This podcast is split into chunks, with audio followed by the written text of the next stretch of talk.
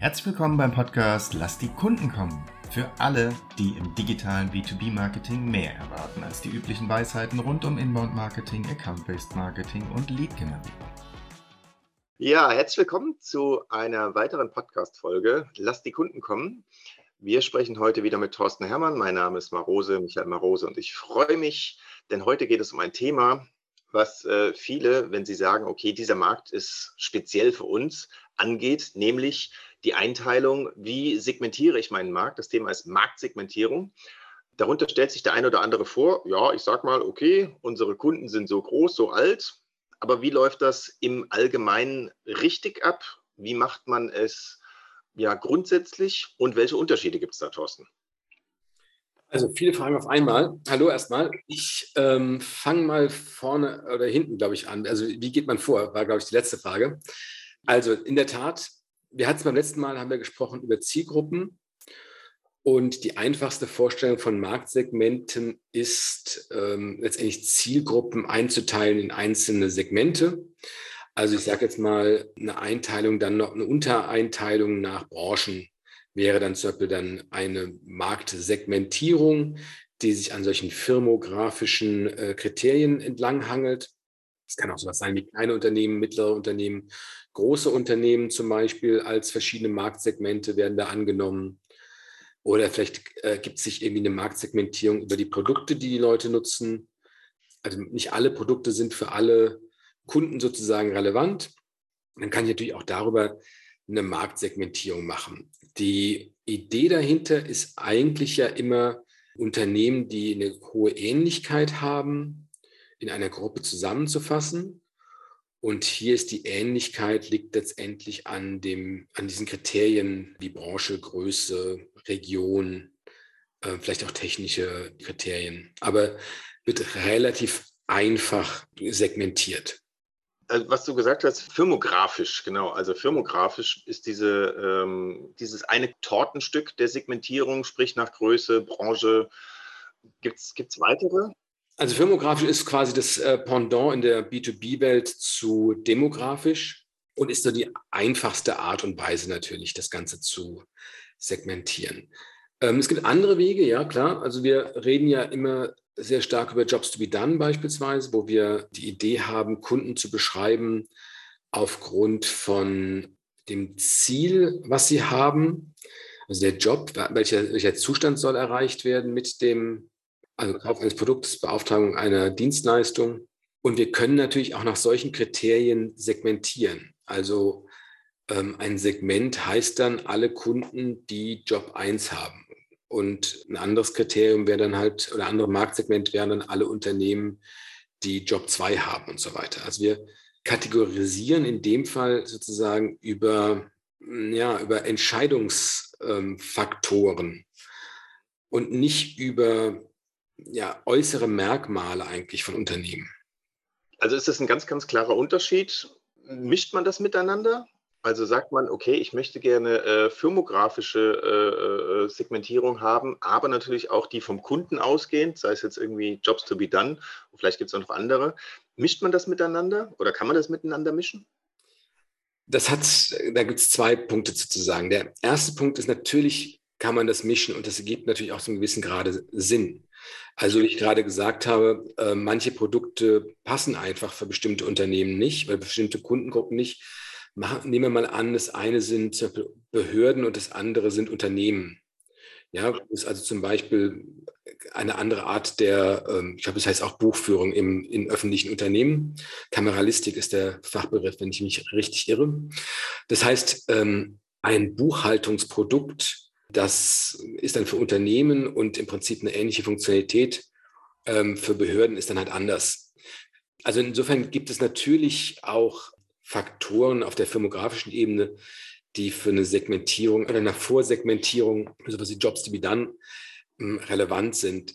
Aber ich glaube, der, den, den Benefit im Sinne von der Ansprache, natürlich kann man auch sagen, okay, dies ist unser Produkt für Behörden, dies ist unser Produkt für Unternehmen und so weiter.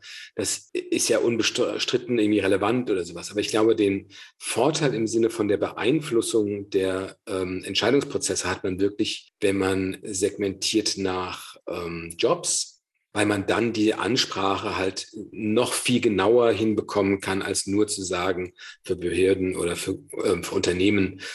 Und nicht jedes Unternehmen, nehme sowas wie Mittelstand oder sowas, das ist in Deutschland sehr, sehr schwierig im Allgemeinen, also da gibt es Kriterien für und so weiter. Aber manche Leute denken auch, dass sie bei 50 Leuten halt zum Mittelstand gehören oder sowas. Ja. Entscheidend ist dann wahrscheinlich eher, wie der Kunde sich klassifiziert. Er sieht sich als ein Mittelstandsunternehmen oder er sieht sich als dynamisches Unternehmen. Solche, solche Kriterien können es natürlich sein, die, wo er sich sozusagen selbst rein ordnet. Da muss ich ihm vielleicht dann bei der einen oder anderen Stelle vielleicht äh, zurechtdrücken und sagen, naja, so innovativ sind sie dann doch nicht oder so. Aber vom, vom Prinzip her ist es natürlich so, entscheidend ist, wie der Kunde sich sieht und wie der seine Problemlösung sieht. Und deshalb eine Segmentierung sozusagen jenseits von solchen firmografischen Daten ergibt schon Sinn.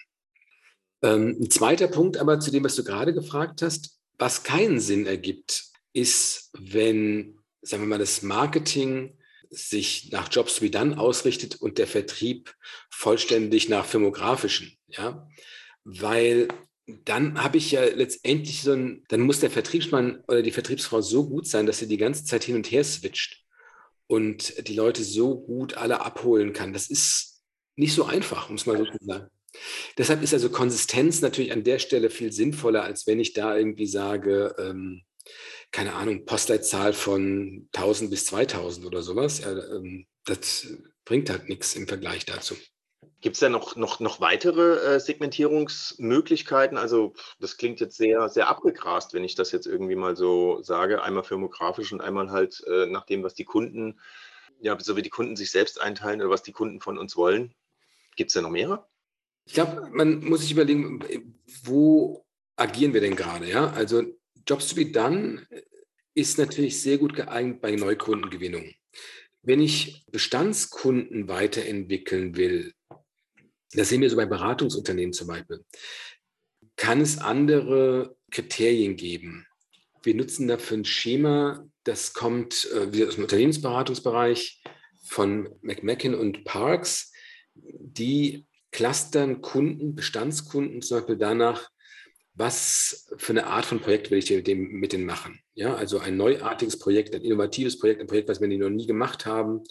Wollen wir irgendwie neue Kunden äh, gewinnen und so weiter. Das heißt, ich kann natürlich auch Segmente aus meiner internen Sicht machen und entsprechend bearbeiten und dann sagen, äh, okay, also wir machen hier ein Segment, eine Gruppe an Unternehmen, von denen wir glauben, dass wir denen sehr innovative Projekte verkaufen können. Das passt zu denen und sie sind soweit und die haben auch die finanziellen Mittel vielleicht und so weiter.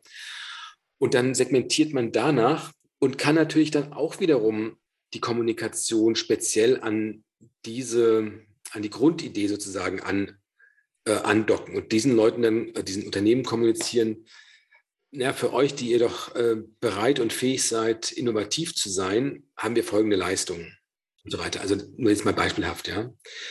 Aber der, der, die, die Frage ist halt, was wollen wir erreichen? Ja, zum einen mal einen Markt bearbeiten, der da draußen irgendwie ist und sich irgendwie verhält.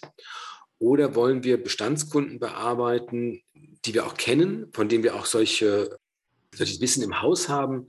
Wie stehen die so? Wie ist die finanzielle Lage und so weiter? Also was so alles relevant sein kann, um die zu beurteilen. Das heißt also, eine, eine Marktsegmentierung, wenn ich die einmal aufgebaut habe, ist sie nicht statisch, sondern sie ist variabel. Also sie, ja, sie wächst weiter. Also das Thema Bestandskunden hatte ich jetzt dafür überhaupt nicht auf dem Schirm. Vielleicht geht das einigen Unternehmern da draußen ähnlich. Aber die äh, Marktsegmentierung macht da natürlich eine Menge Sinn, weil es ist natürlich kosteneinsparend. Man hat den Kunden, ich sag mal, ich mal ganz platt, wer einmal eine Tüte Chips gekauft hat, der kauft vielleicht noch eine zweite. Das heißt, die Kunden haben eine gewisse Bindung an einen. Die genauer zu kennen und dann daraus neue äh, Segmente zu schaffen, das ist ja also fantastisch. Ja, ich meine, Marktsegmente sind ein Hilfsmittel am Ende des Tages, ja. Und auch natürlich auch ein Bestätigungsmittel. Also im Sinne von jemand verhält sich, also ein Unternehmen verhält sich auf eine bestimmte Art und Weise, lädt Informationen runter, schaut sich Sachen auf der Webseite intensiv an, sodass sich sozusagen dafür qualifiziert, wir nennen es mal selbst selektiert, für ein bestimmtes Marktsegment. Das hilft uns in bestimmten Momenten und in anderen Momenten hilft uns vielleicht eine andere Einteilung. Ja? Aber wir müssen natürlich aufpassen, dass nicht, wie gesagt, ähm, der eine Unternehmensbereich so denkt und der andere Unternehmensbereich so, weil wir dann halt leicht das Problem haben, dass es aus Sicht des Kunden inkonsistent wird. Ist das auch ein Hilfsmittel, um das, ja, das allzeit bekannte Problem äh, in den Griff zu bekommen oder irgendwie unterstützend dafür tätig zu sein, nämlich Marketing and Sales Alignment? Wäre das dafür auch noch eine Möglichkeit? Ja, logisch, weil was es ja, worum es immer geht, ist irgendwie diese gemeinsame Vorstellung von Kunden. Ja, und nicht diesen Appellcharakter. Das habe ich beim letzten Mal ja auch äh, ausgeführt mal. Und damit habe ich ja eine gewisse Vorstellung von Kunden, von gleichartigen Kunden, von der Ansprache, die für diese Kunden passt. Die ist natürlich in Marketing und Vertrieb, ich sage deckungsgleich, aber sagen wir mal ähnlich. Und ja, mit Sicherheit auch schon mal eine bessere Aggregationsstufe, als irgendwie nur so allgemein von den Kunden da draußen zu reden und zu sagen, wie viele Leads haben wir denn jetzt? Sondern die Frage dann eher ist so, wie viele Leads haben wir denn im Segment X? Warum haben wir so wenige im Segment Y? Ja, also solche Fragen kann ich damit natürlich gut beantworten und Marketing und Vertrieb dann gemeinsam irgendwie beschließen, dass sie für Segment Y mehr Aktivitäten entfalten.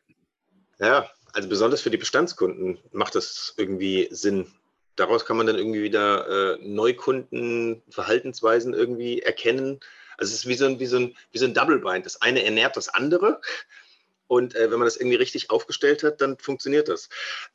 Was mir irgendwie durch den Kopf geht, ist, wenn ich jetzt ein Unternehmen habe, das sich traditionell entwickelt hat, vielleicht ein Familienunternehmen oder sonst irgendwas, wie kann ich denen sagen, dass Marktsegmentierung wichtig ist? Um zu sagen, hey, Marktsegmentierung, schau mal, das und das bewirkt das. Das ist so wie, wie bei allem im, Unterne äh, im, im Leben, ja, worauf wir uns irgendwie klar konzentrieren, wovon wir eine klare Vorstellung haben, das gelingt uns auch eher.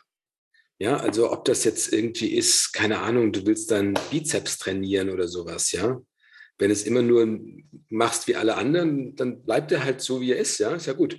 Aber ähm, das heißt also, über die Konzentration auf bestimmte Marktsegmente, eine Vorstellung davon zu haben, ein Feedback zu haben, ja, dort finden, gewinnen wir unsere Kunden leicht, äh, dort schwieriger, da sehen wir folgende Zahlen, da sehen wir folgende KPIs, hilft am Ende des Tages immer, anstatt irgendwie zu sagen, nee, bei uns im Prinzip kann ja jeder Kunde werden. Ja, also das, ähm, das stimmt natürlich vielleicht bei dem einen oder anderen, aber ähm, es hilft halt nicht weiter, weil man niemals, also die Ansprache zielgerichtet hinbekommt, erstens. Und zweitens, weil man nicht so richtig weiß, was man jetzt gemacht hat.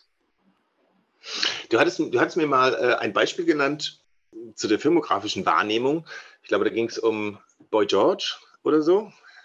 Ach so, äh, ja, es kommt von äh, Malcolm McDonald. Es gibt so ähnlich auch nochmal mit Prince Charles und mit ähm, Ozzy Osbourne. Bei Boy George und dem Erzbischof von Canterbury war irgendwie so die ähm, Firmograf oder demografische, äh, in dem Fall Segmentierung nach dem Motto, ähm, ja, beide sind irgendwie ähnlich alt, beide singen sehr gerne und tragen ungewöhnliche Gewänder. Aber ansonsten haben die wahrscheinlich sehr wenig miteinander so gemein. Genauso wie, ich glaube, Ozzy Osbourne und Prince Charles sind ähnlich alt oder gleich alt und gehören der Oberschicht an und trinken gerne Whisky oder sowas, ja. Ähm, aber auch da würde man sofort sagen, ähm, hat nicht viel miteinander zu tun. Was immer so auch als, als einer der Gründe oder als der Beispiel genannt wird, warum Bayer-Personas nicht funktionieren, wenn man sie nach demografischen, firmografischen Daten ähm, aufsplittet, sondern man wirklich die ähm, mit den Leuten reden muss und gucken muss, also was sind die Motivationen, die die haben, weil ansonsten bleibt man letztendlich auf so einer Oberfläche, bei der man, wenn man tiefer reinschaut und jetzt merkt so, äh, Boy George und der Erzbischof passt irgendwie nicht, ja. Passt irgendwie nicht. Und okay. äh, ja, genau, also insofern, das ist so das, äh, das klassische, oder fast klassische Beispiel, was man immer wieder mal so bei LinkedIn und so weiter sieht. Ja, also wenn man das jetzt irgendwie mal zusammenfasst, dann ist es okay, diese firmografische, in dem Fall demografische Herangehensweise an die Firmensegmentierung äh, macht alleine keinen Sinn. Zusammen mit einer Segmentierung im Sinne von, was möchte der Kunde, wie verhält sich der Kunde, äh, also aus der Kundensicht heraus, macht es zusammen, macht es Sinn, ähm, um daraus äh, Botschaften aus dem Unternehmen den Kunden zukommen zu lassen, die dann das Produkt oder Dienstleistung kaufen wollen, weil man es halt so segmentiert hat. Gleichzeitig kann man auch noch eine Segmentierung vornehmen, die intern stattfindet, geführt von Sales bzw. Marketing, indem man den Bestand sich anschaut, um daraus neue, ich sag's mal in Sales-Sprache, Upsales-Möglichkeiten Upsales zu bestimmen. Ja, absolut. Gibt es noch etwas zu dem Thema Marktsegmentierung, was du zuführen möchtest? Oder haben wir es jetzt? Ich glaube, du hast mich so ausgefragt heute. Mir fällt nicht mehr ein. ja, wunderbar. Ja, dann vielen, vielen Dank äh, für den äh, weiteren Podcast. Und ich freue mich auf eine nächste Folge, wenn es wieder heißt, lass die Kunden kommen. Danke. Schön, dass Sie heute eingeschaltet haben bei Lass die Kunden kommen. Sollte Ihnen der Podcast gefallen, freuen wir uns über eine 5-Sterne-Bewertung. Dies hilft anderen, diesen Podcast auch zu finden. Wenn Sie Fragen, Anregungen oder Themenvorschläge haben, kontaktieren Sie uns gerne über www.chainrelations.de. Chain Relations in einem Wort. Sie könnten sich direkt mit Thorsten Hermann auf LinkedIn vernetzen, ihm folgen und dort an spannenden Themen teilnehmen. Thorsten schreibt man ohne H und Hermann mit zwei R und zwei N. Jetzt sagen wir Tschüss und auf Wiedersehen bis zum nächsten Mal.